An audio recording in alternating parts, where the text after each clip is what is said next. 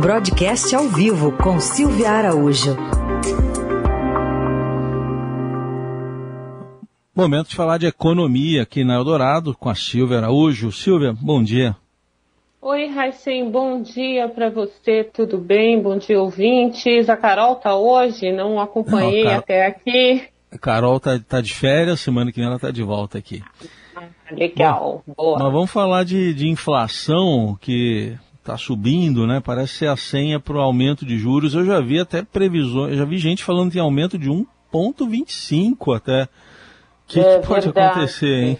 Nossa, Rai, você não para de subir essa inflação, né? E é isso que você falou. Se o Copom queria um sinal aí, uma espécie de senha para subir a inflação, para subir a inflação não, a inflação está subindo bastante, né? Na verdade, para conter a inflação e subir um pouco mais o degrau aí da taxa de juros, essa senha já foi dada. Na semana passada a gente estava esperando né, um IPCA que se desacelerasse um pouquinho mais no mês de agosto, ele desacelerou, mas ele veio acima das projeções é, dos analistas e acabou surpreendendo pelo vigor aí da inflação medida pelo IPCA no mês de agosto. Com esse IPCA de agosto, no ano, ele já acumula 5,67% e em 12 meses ele quase bate em 10%, ele está em 9,78%. E o Copom tem esse mês a sua reunião tradicional. E como você bem falou, já tem gente achando que vai ser mesmo 1,25. Essas apostas elas vêm crescendo e toda vez que a inflação vai se alimentando aí, mostrando índices é, mais elevados para esse ano de 2021, estima-se que os juros de fato devem subir mais. Naquela projeção do Focus, que a gente acompanha toda semana e comenta aqui no jornal, Heisen, é, dessa vez o pessoal está esperando aí uma inflação medida pelo IPCA de 8% é, no final desse ano de 2021. Foi a primeira vez que esses 8% foi colocado ali oficialmente no Focus. Então, é, essa projeção saiu de 7,58% para 8%, e a gente observa que pela primeira vez também esse deslocamento de uma projeção para outra foi o maior é, das últimas semanas. A gente não tinha visto é, um salto tão grande de projeções para cima é, da inflação é, medida pelo Focus. Então, o pessoal que na semana passada esperava 7,58, agora está esperando 8% e olhando para cima, né? Então, com isso, qual que é o remédio do Copom? O remédio da política monetária é sempre aumentar juros. E olha, Heisen, outra coisa interessante, para os juros também a projeção que consta lá desse boletim foco subiu, subiu de 7,63% na semana passada para 8% nesse ano.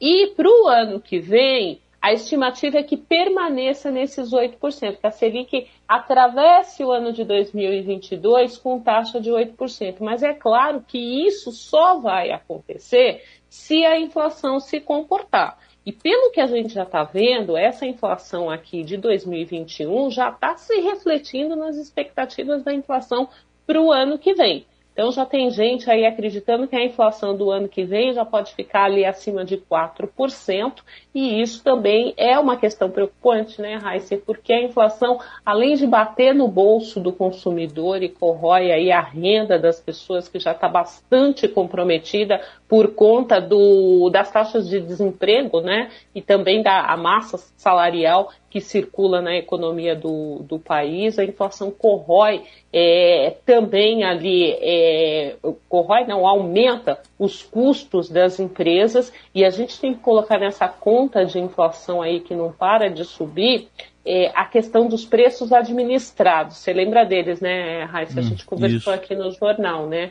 É. E entre esses preços a gente tem o que, Raíssa? Energia elétrica, energia elétrica e preços de combustíveis. Então, o cenário para a inflação não é nada favorável. O Banco Central vai ter que ficar muito alerta a todos esses números e não só o indicador do IPCA. O IPCA é a inflação oficial, é aquela inflação que o, que o Banco Central olha para calibrar a política monetária. Mas se a gente espraiar os aumentos de preço, a gente tem outros indicadores que estão mostrando que a inflação real, aquela inflação do supermercado, a inflação da conta de luz, a inflação do combustível ali no tanque do, do veículo, essa inflação está muito mais alta do que essa, essa projeção aí de 8% para esse ano de 2021 e também para essa, essa alta acumulada aí nesse, nesse ano até aqui, né, até o mês de agosto,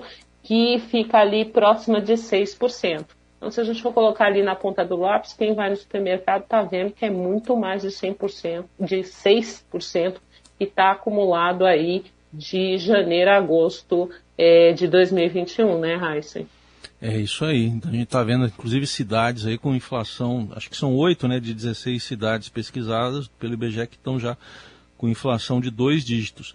É, mas tem a, a, gasolina que também está tá nessa lista de produtos puxando a inflação.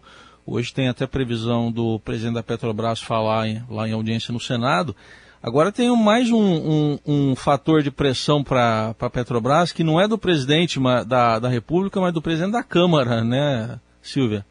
Pois é, né, Raíssa? Olha que coisa interessante, né? O presidente da Petrobras, o Joaquim Silvio Luna, ele vai participar hoje, daqui a pouquinho, às 9 horas, 9 e meia, de um debate sobre a situação da operação das termoelétricas e também dos preços dos combustíveis. Então, esse debate, ele estava previsto, primeiramente, para ser ali numa comissão da Câmara. E vai ser na Câmara, Raíssa, porque a Câmara tem mais gente para perguntar, né?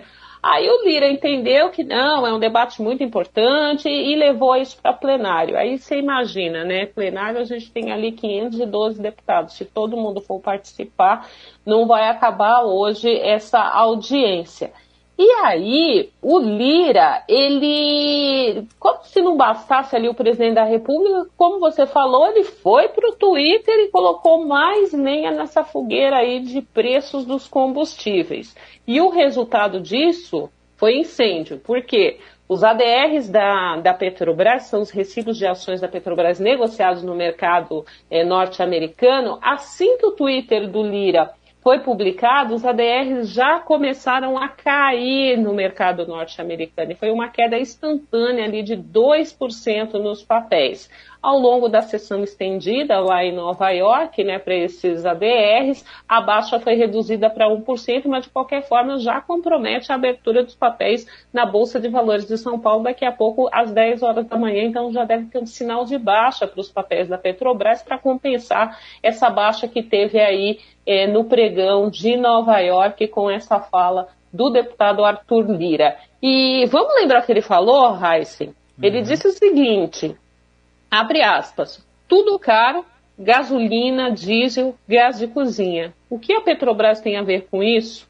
Amanhã, ou seja, hoje, a partir das nove, o plenário vira a comissão geral para questionar o peso dos preços da empresa no bolso de todos nós. A Petrobras deve ser lembrada. Os brasileiros são seus acionistas. Fecha aspas. Agora, Raíssa, se você me permite, vamos lembrar aqui que os preços dos combustíveis, eles não param de subir, isso é óbvio, está todo mundo percebendo isso, mas a composição desses preços não depende só da empresa, do operacional da empresa. Ela depende também dos preços do, do petróleo no mercado internacional e também do câmbio, e a gente tem visto o que está acontecendo com o dólar, né? Outro lembrete é que o presidente anterior da Petrobras, Roberto Castelo Branco, ele caiu depois de um ultimato dado pelo presidente Jair Bolsonaro, justamente sobre o quê? Sobre preços de combustíveis. Então a gente tem que lembrar, sim, os brasileiros são acionistas da Petrobras e é, a empresa, além de, de, cuidar desses preços, né, para que os preços cheguem balizados ali na ponta, tem que equacionar um pouco esse preço que vem do mercado internacional, mais o câmbio, e chegar a um preço, uh, vamos dizer assim, justo na bomba, para que esse preço faça com que a empresa cuide das suas contas ali, visando a sua saúde financeira e também a distribuição de lucros e dividendos para esses acionistas que, entre eles, muitos brasileiros, né?